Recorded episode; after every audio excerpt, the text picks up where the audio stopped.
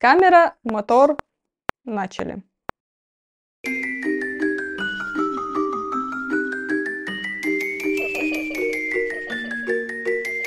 Всем привет, с вами подкаст «Рону нехорошо» и мы его ведущие Диана и Гульнар.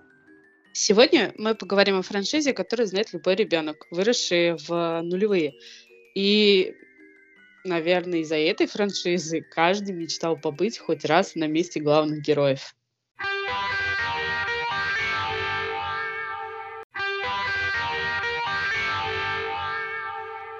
Речь пойдет о серии фильмов о детях-шпионах. Первому фильму уже больше 20 лет. Но от этого этот фильм не стал менее популярным, и даже в этом году вышел перезапуск по этой франшизе от стриминга Netflix. Так, о последнем фильме мы поговорим попозже. Давай начнем с самого начала. И ага. для разнообразия вопросы буду задавать я. Поехали. Давай, рассказывай, как ты познакомилась с этой франшизой? Ну, с первым фильмом я познакомилась еще в детстве. Мне было лет 12, и мы с сестрой просто засматривали до тыр первый фильм. А мама как-то взяла... У нас был видеопрокат, мы брали кассеты, смотрели на своем видео магнитофоне, и мама как-то взяла нам кассету с этим фильмом, и после этого мы еще записывали на свои кассеты, просто по, по кругу крутили этот фильм и просто засматривали до дыр. А у тебя? Я не помню. Возможно, это было ну, где-то класс, наверное, восьмой-девятый. Был у меня период времени, когда мне постоянно покупали диски, и у меня было огромное количество дисков с разными фильмами в то время, когда на одном диске могло быть там 12 фильмов просто. Я помню это время. Прекрасное было время. Первый фильм во франшизе, наверное, самый классный, по моему мнению. Но мне так казалось, когда мне было 12 лет. Ну, вообще, да, даже сейчас, я когда его пересматривала, я его пересматривала с огромным интересом. Мне кажется, он интересен будет не только детям, но и взрослым. И на тот момент э, он стал самым кассовым фильмом того периода, собрав порядка 150 миллионов долларов в прокате с скромным бюджетом, где-то там примерно 35 миллионов, что ли. Ну, он не был самым кассовым, но он попал в первую десятку и набрал в 4, ну, считай, в 4 раза, порядка 150 миллионов, в 4 раза больше, да. Ну, здесь в центре сюжета... Что хорошего в этом фильме? Здесь в центре сюжета именно дети. И как бы взрослые вообще в любом случае находятся на втором плане. Ну, на мой взгляд, почему фильм так хорош? Э, здесь центр сюжета именно дети, несмотря на то, что в агентстве шпионов есть место только взрослым. И мне кажется, именно этот аспект сделал его таким успешным. А ты как считаешь, ну, почему этот фильм стал таким кассовым, успешным, культовым, считай? Возможно, потому что мы на нем выросли. Вообще, в то время, я не перестану это говорить, что в начале э, нулевых было огромное количество фильмов, которые ты можешь пересматривать спустя 20 лет с таким же интересом.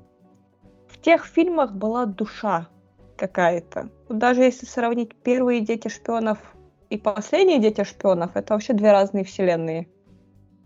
Согласна.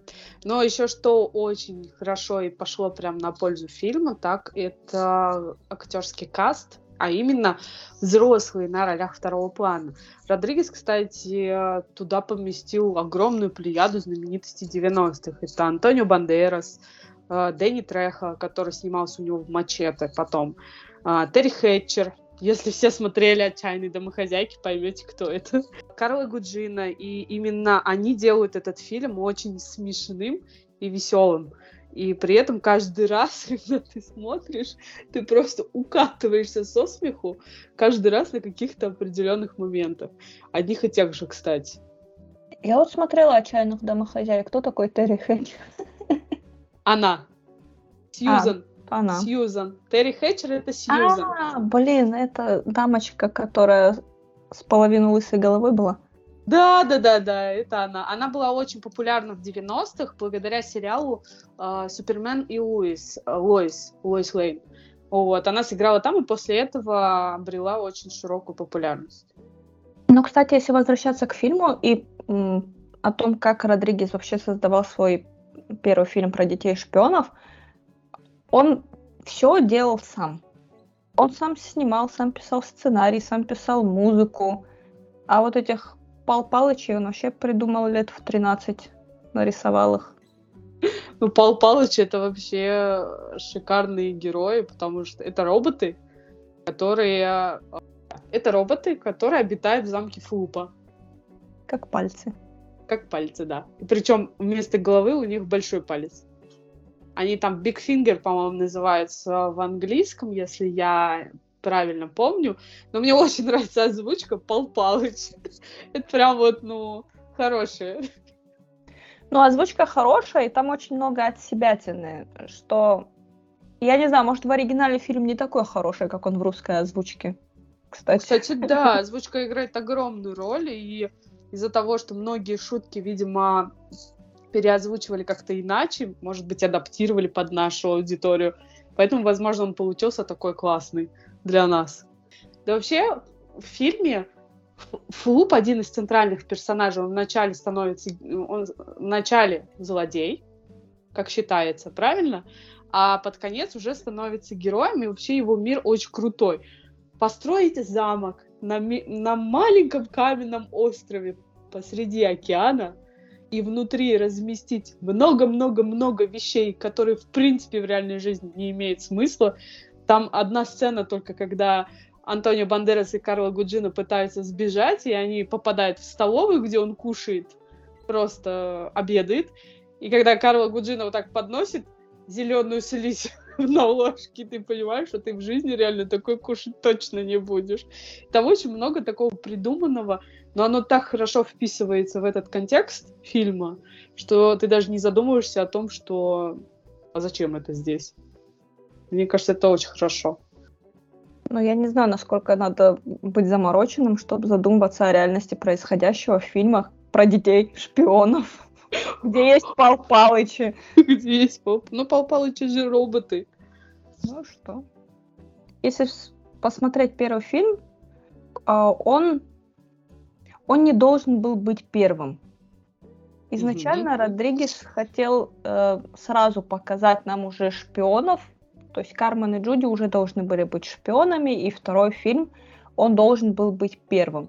Но потом он такой подумал, что как-то надо рассказать их предысторию, как они вообще стали шпионами, как они вообще дошли до такой жизни в столь возрасте. И поэтому вот так у нас появился и первый фильм. Ну, вообще, по идее, как я потом уже вычитывала, Роберт Родригес наснимал очень много для первого фильма, и очень много не попало в, в эту первую часть, и как раз-таки вторая часть много ушла туда, во вторую часть этого материала. И поэтому отчасти этот фильм вышел очень быстро. У нас первый фильм 2001 года, да, выпуска, а второй фильм ровно через год вышел. То есть это очень быстро считается. Ну да. Вот. Но второй фильм, кстати, вышел не хуже первого, и там есть очень много веселых моментов уже с самими главными героями, уже как со шпионами. То есть там вот прям смотришь и угораешь уже чисто над ними. Они э, уже являются полноценными главными героями, если в первой части это предыстория и, и это история становления их как шпионов, и родители их играют непосредственную роль, а, ну, как бы хорошую, значительную, то здесь во второй части уже родители как-то не то, что на второй план, они уже на третий план отходят. Здесь уже выступают, конечно, по большей части дети. Ну да, ты в первом фильме, ты как бы прикипаешь главным героям, и они становятся тебе такие немножко родные, и потом, когда ты смотришь продолжение, уже как они себя ведут как шпионы, какие миссии они выполняют, ты немножко по-другому чувствуешь это. И тем более, когда там ввели еще двух детей-шпионов, Герри и Герти. Угу. Забавные персонажи. Ну, они, знаешь, э, Герри Герти Гигглс, э, это дети э, как раз-таки героя, который в первой части попадает в плен к Флупу, А потом оказывается, что он, а, оказывается, не очень хороший парень. Вот, это его дети, сейчас скажу, как его, Донаган Гигглс, по-моему. Вот они же его искали в первой части в начале, а потом во второй он стал полноценным героем уже в, э, в фильме. И они явные конкуренты для Кармен и Джуни, при этом они еще... Как это объяснить? Есть такой термин непотизм. То есть они получают привилегии в агентстве супершпионов не просто потому, что они отличные шпионы, а просто их папа директор. И вот он захотел им дать значки первого уровня. Не по-детски такие. Ну и в целом, если посмотреть на этих детей, сразу видно, в кого они выросли, потому что Герри, он вообще любит поступать нечестно, он хитрый, он любит подставлять людей.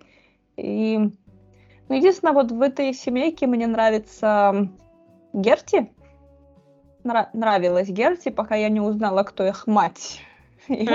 Все, посторонитесь. Мы сейчас мы сейчас это обсудим дальше, потому что у меня один а, большой вопрос к их маме. Между Дети прочим... пошли не в нее. это явно не в нее. И Герти Гигглс играет актриса, ее зовут Эмили Осмонд, и она одна из звезд Дисней. Если ты смотрел Хану Монтану, ты знаешь ее лучшую подружку Лили. И okay. вот как раз-таки она играла Лили, и я ее очень хорошо помню, она мне тогда запомнилась. Я, кстати, до сих пор слежу за ней и смотрю ее некоторые проекты. Она вообще как бы такая классная. И она, кстати, старшая сестра одного из актеров, которого зовут... Ты смотрела «Шестое чувство»? Mm, да. Там был мальчик. Играл. Он угу. потом был супер популярный. Это ее младший брат. Родной. Джоэл Осмонд? Да. Вообще-то он старше, чем она. Ну, тогда старший брат ее. Ну, короче, они родные брат и сестра. Он, короче, блистал в 90-х, в нулевых, она уже чуть-чуть попозже, уже начиная с Диснея. Я ж Блин, никогда бы не подумала, я вот сейчас погуглила ее. Она ага. снимается в детство Шелдона. Да, она, она снимается играет... в последних сезонах. Да, она играет подружку этого брата. Джорджика. Джорджика. Да-да-да. Да. Она причем его старше в разы. Просто. Мне нравился ее сериал «Молодые и голодные». Он очень смешной. Она вообще комедийная актриса по большей части. И ей это удается. А про Гэри Гигглза, вот ты сказала, да, он нечестный, он любит подставлять. Но как так получилось, что Кармен в него влюблена? Типа, плохой мальчик, я его исправлю? Именно так. Я думаю. Ну, тем более он смазливый такой. А, И он, знает, он смазливый. Он страшный. Ну, наверное, не в реалиях 2000-х годов. Вот, еще какой факт я узнала о фильме. А, Дэрил Сабера, это э, актер, который играет Джуни Кортеса, занимался балетом в реальной жизни, и поэтому ему не составило труда исполнить его в эпизоде с дочкой президента, когда он на приеме танцевал, говорит, она такая, вокруг нее, короче, эти охранники расступились, она говорит, я танцую только балет. И тут Джуни, я тоже, и понеслась. И я такая, вау. Я когда узнала, что он действительно занимался балетом, это круто. Вообще. Там очень много звезд, которые впоследствии э, я видела во многих проектах, которые мне полюбились. И как раз-таки дочку президента тоже играла актриса, которая появилась в очень значимом проекте для меня. Какой? Это актриса Тейлор Момсон.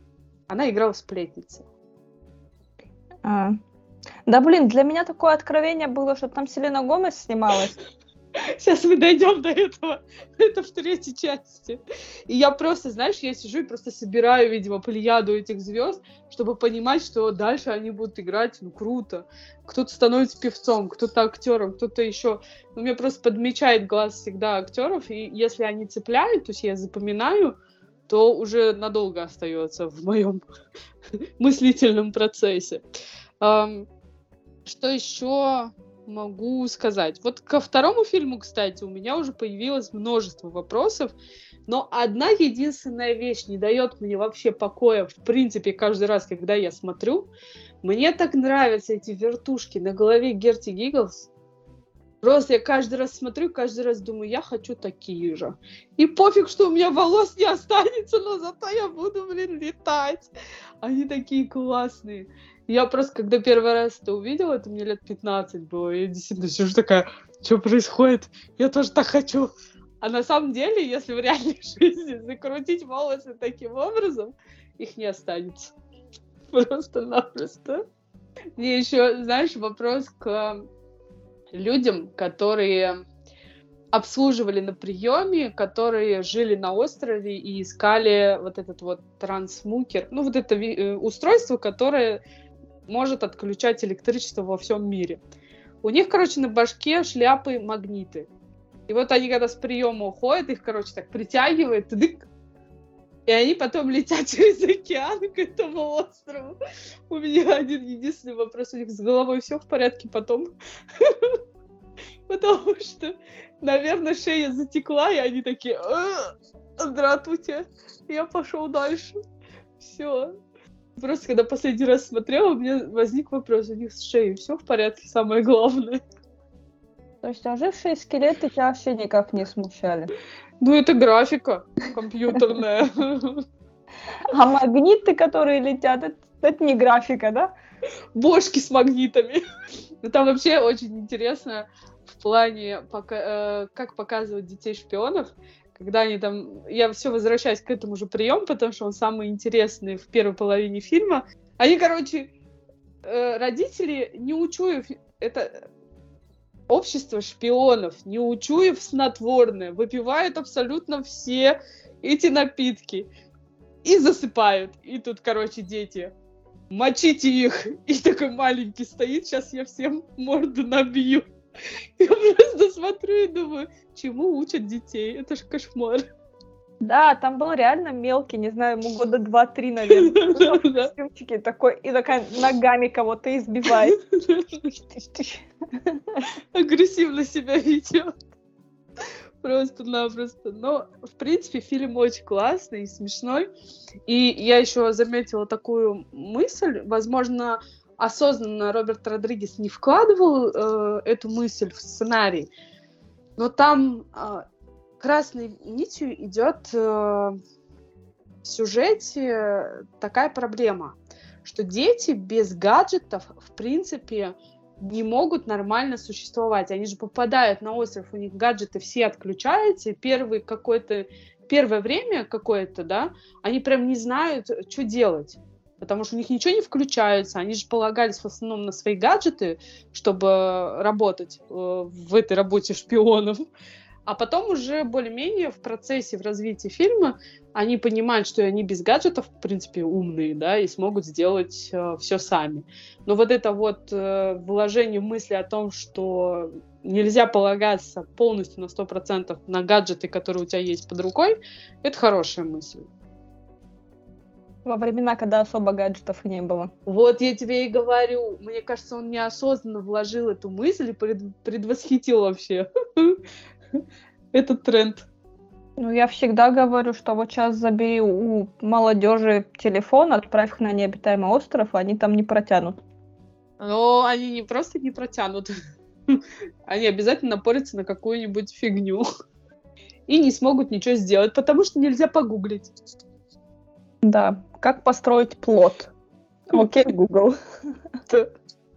А Google не работает. Есть ли у тебя еще какие-то комментарии, возможно, вопросы ко второму фильму? В целом, как он тебе? Да мне первые два фильма нравятся, третий тоже более или менее, а вот дальше начинается полная вакханалия. Ну давай мы сначала тогда обсудим третий фильм, и потом перейдем к вакханалии. Ну, третий фильм у нас действие полностью происходит в компьютерной игре. Угу. И здесь просто 3D графика. Во времена, когда 3D графики особо не было, я как сейчас помню эти очки, бумажные очки, э, синяя половинка и красная половинка. И ты одеваешь очки, все, ты попал в 3D. Прикол в том был, что фильмы полностью фильм нельзя было снять в 3D. Вот у тебя Мгм. 2D фильм, в фильме часть какая-то и какая-то часть в 3D. То есть ты постоянно одевал очки и снимал их. Это кошмар. Это кошмар. Уставал. Один, оденьте очки, снимите очки, оденьте очки, снимите очки. Ну или просто смотри фильм в красно-синем фильтре. Зеленым, он был в зелено-синем, красном фильме. Зелено-красном. Я помню очень хорошо, я как-то скачала а, «Дети- детей шпионов в качестве. 3D почему-то он у меня попался. Я просто включаю, у меня полосы зелено-красные. И я такая понимаю, что я это смотреть не смогу. Пришлось удалить и искать заново уже в 2D. Потому что, ну, как бы без очков это, естественно, не, не глянешь. И чтобы вы понимали, люди, которые нас слушают, которые родились после 2000-го, мы жили во времена, когда интернет работал со скоростью типа 200 мегабайт, скачиваешь часов 8. А хочешь, я тебе скажу, сколько у меня было килобайт скорости? 128. 128. Так что... И бесплатный интернет был только по ночам. Да, после 12. Это я помню. Нам приходилось поэтому покупать диски, кассеты для того, чтобы смотреть фильмы, где фильмы, блин, 12 на одном диске. И ты просто включаешь, и там э, «Здравствуйте» с таким вот, с такой озвучкой. И ты просто сидишь такой и, и смирился с тем, что ты ну, уже будешь смотреть в этой озвучке. Ты уже ничего не поделаешь, блин. Блин, прекрасные были времена. Насчет третьего фильма я бы сказала так. Мы уже сказали, что действие происходит полностью в компьютерной игре. Родригес решил полностью применить компьютерную графику, да. Видимо, ему прям очень понравилась эта мысль, и он решил, как Джордж Лукас, просто оторваться по полной программе. Вот. А, По сюжету все ждут игру, которую создал Кибергений. Кибергений играет великолепный Сильвестр Сталлоне. Я сейчас объясню, почему он великолепный. Но Джуни, как мы уже поняли из второй части, он уже ушел из ОСС. То есть он уже не шпион официально, он работает на себя. И как раз-таки в начале фильма нам показывают, что он занимается своими собственными делами, у него есть собственное маленькое детектив- детективное агентство. И вот этот эпизод с Селеной Гомес в начале, почему в аквапарке нет воды? Ну, наверное, потому что зима, сказал он ей. Я просто сижу такая, «М, это логично. Логично, логично. Но он, короче, уже не работает в ОСС, ему постоянно названивают оттуда, но он бросает трубки, и, получается, его силком туда уже везут. Причем а, ему сказали о том, что его сестра пропала. Когда он уже приехал в ОСС, они ему сказали, сестра пропала не полностью, тело здесь, просто разумом она в игре, и неизвестно где. И ему приходится отправиться в игру. Вот тут мы немножечко остановимся и поясним за маму Герри Герти Гигглс. Потому что Сальма Хайек. Великолепная Сальма Хайек. Которая вообще не знаю, каким боком затесалась в этот фильм. Она же снималась у Роберта Родригеса. Поэтому он, видимо, ее попросил, она хоро- может, они хорошие друзья, и она такая, а, ладно, буду мамой блондинов Герри Герти Гигглс, буду их мамой, латиноамериканка. Это прям вот, ну, Ну, они пошли в папу. ну да. Вот, ну, заметим, что у Сальмы Хайек там офигенная прическа, то есть они решили сделать таким образом схожесть Герти и ее мамы. Просто с хвостиками. Ну, мне кажется, вот как раз-таки с третьего фильма пошел какой-то... Ну, он пошел вниз. Пошел спад. Уже на третьем фильме, потому что в третьем фильме связанного сюжета нету, но зато есть аттракционы. То есть мы можем видеть, как он играет в игре, как рядом с ним герои, э, каждый из них имеет свои какие-то определенные особенности, и у него там появляется романтический интерес, почему-то вот из раза в раз, начиная со второго фильма, ему пытаются приписать романтический интерес Джуни Кортесу. Ребенку 12 лет, ты зачем ему девушку подгоняешь? Ну, не знаю, у меня немножечко такое противоречивое отношение к третьему фильму. Я как раз поясню за великолепного Сильвестра Сталлоне. Я не знаю, почему его так не любят в комедийных ролях, но мне он очень нравится именно в комедии. Я его до этого видела в фильме «Стой, а то моя мама будет стрелять». Это просто шикарнейший фильм. Почему у него рейтинг 4 с лишним, я не понимаю. Он классный, смешной. И тут он тоже смешной. Мне он тут очень нравится. Он такой весь из себя, крутой, мачо. Но на самом деле просто очень уязвимый мужчинка. Но он не считает свою роль в этом фильме про мать лучшей. Вообще считаю, что он снимался, да. Я вот буквально на днях смотрела документалку про него. Угу. И он там как раз-таки об этом говорит. Вот что его ниша это Рокки и Рэмбо. Ну, еще и неудержимые немного. Не знаю, из него бы получился хороший комедийный актер, да, ему возможность сыграть в хорошей комедии, не в трэшовых, типа «Стой, моя мама будет стрелять». Это реально трэшовая комедия, но она смешная, да. И если бы его кибергений в «Детях шпионах» э, был бы немножечко, немножечко получше, возможно, был бы, не знаю, интереснее. Ну, я вижу в нем потенциал комедийного актера. Мне он нравится. Ну, это... кибергения вообще я не совсем поняла э, мотивацию кибергения. Вот как раз-таки это, да, это самая сюжетная дыра. Мы не понимаем до конца, зачем он это делает. Мы не понимаем до конца, какого результата он хочет добиться. И по итогу же фильм заканчивается там. Нет плохих и хороших. Победила Все дружба. Добрые, все ушли в закат. Да, ну как так можно-то? Ну, это детский фильм. Это фильм для детей, возможно, семейное кино. Э, он решил закончить так. Ну, это, это мнение Роберта Родригеса. Мы Блин, можем про семейное другое. кино. Говоря о семейном фильме, я же совсем забыла, у меня даже в заметках это записано было, угу.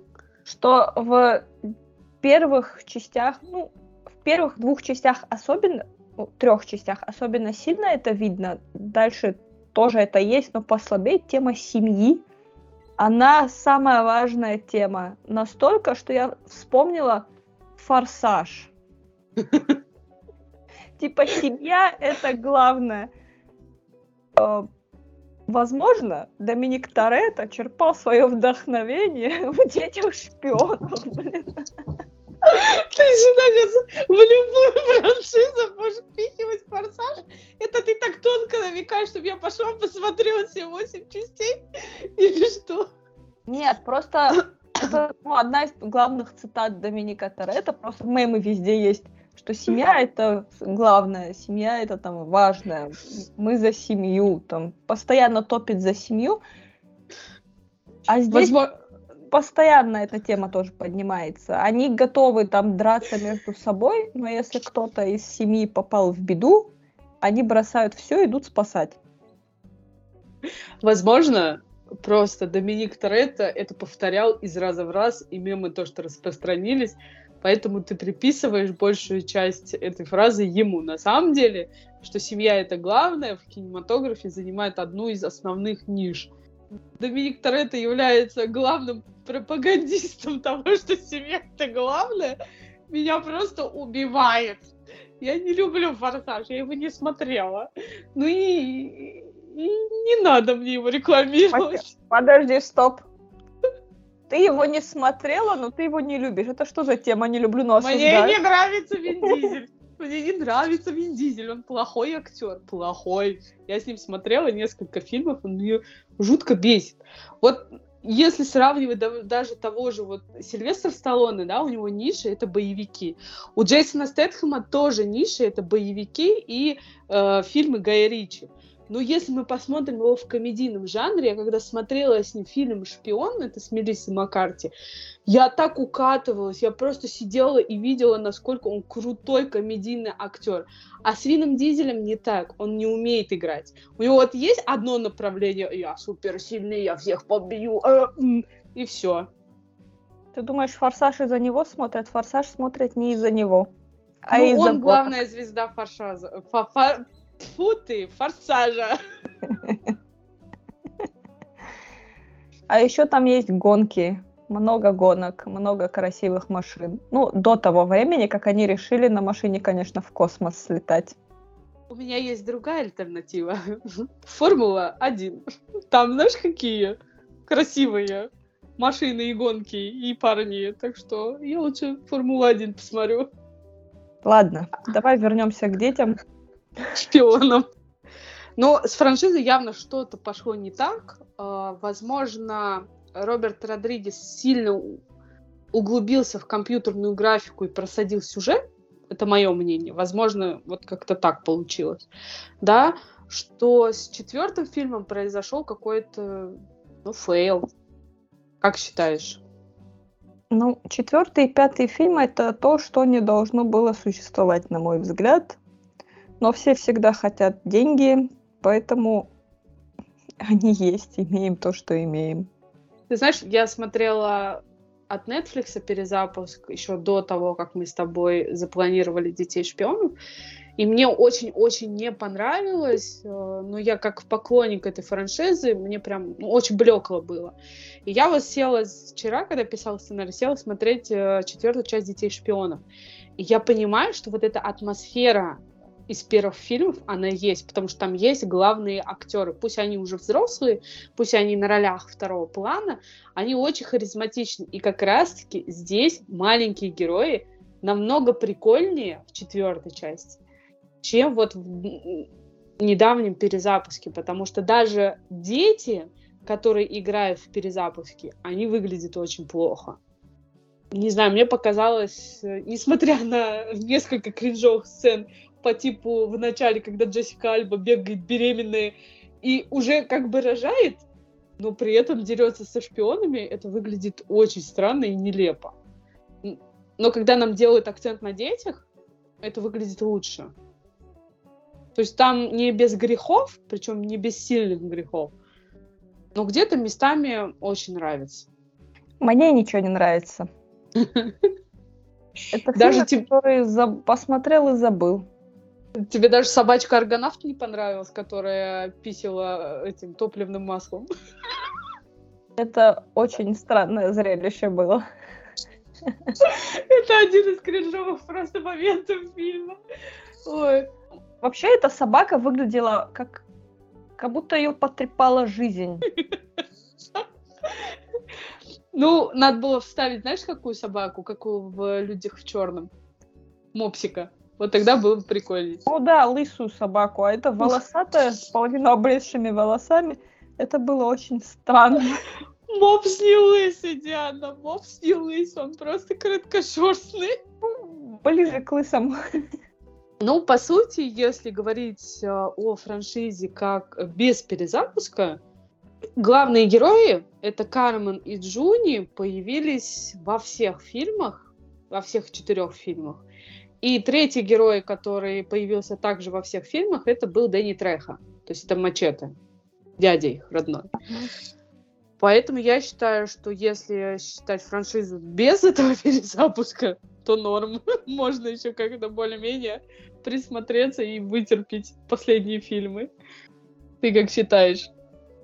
Я считаю, что после второго фильма эти фильмы смотреть не стоит. Чтобы не портить себе впечатление от детской ностальгии, да? Да, именно так. Хорошо, я думаю, к пятому фильму мы придираться сильно не будем и обсуждать его сильно не будем. Единственное, скажем, что почему он мне не понравился, прям слегка. Если в первом фильме э, родители в, э, в лице Антонио Бандераса и Карло Гуджины были очень харизматичными, прям на них хотелось смотреть, они были прикольными интересными, то уже в новом перезапуске родители сыграли Закари Левай, это Шазам, и Джина Родригес, даже не помню, где она играла. Я тоже. Ну, короче, в любом случае, эти два актера на фоне Бандераса и Гуджины очень смотрятся бледно. Даже вот эта химия между ними не такая взрывная, как э, между теми актерами. Возможно, знаешь, в чем причина?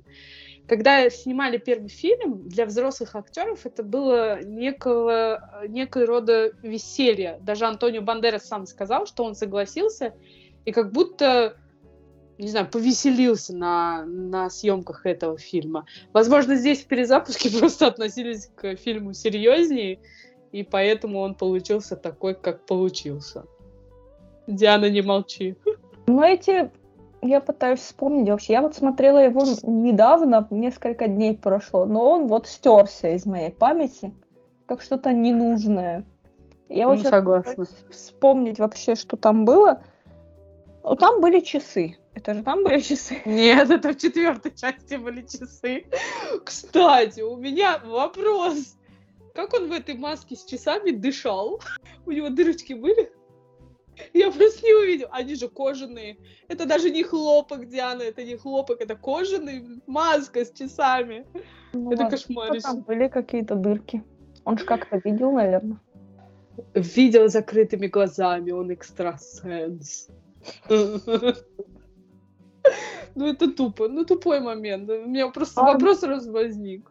Четвертый фильм и пятый фильм — это то, что мы забудем, что вообще это смотрели.